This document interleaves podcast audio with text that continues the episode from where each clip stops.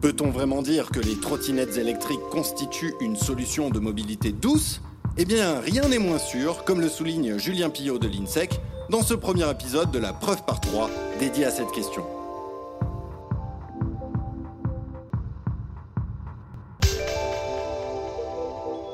Ils s'appellent Bird, Lime, Bolt, Wind et ils inondent les rues des grandes métropoles du monde entier de leurs trottinettes électriques en libre service.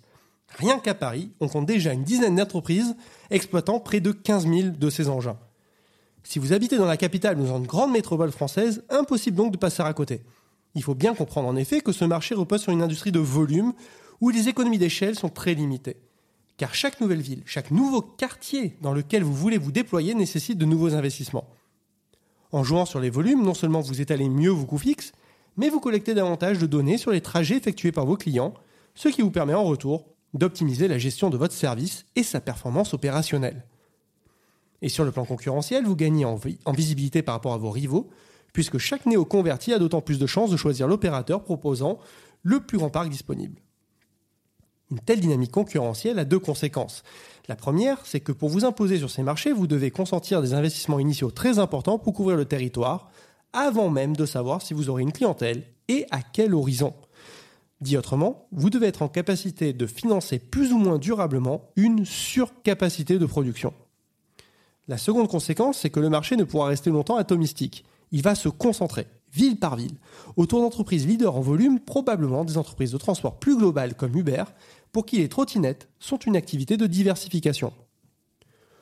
Au-delà de ces aspects concurrentiels, les trottinettes électriques souffrent aussi de certaines inefficiences.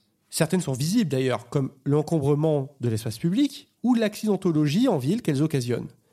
D'autres sont nettement moins connues du grand public, notamment sur le plan social et environnemental.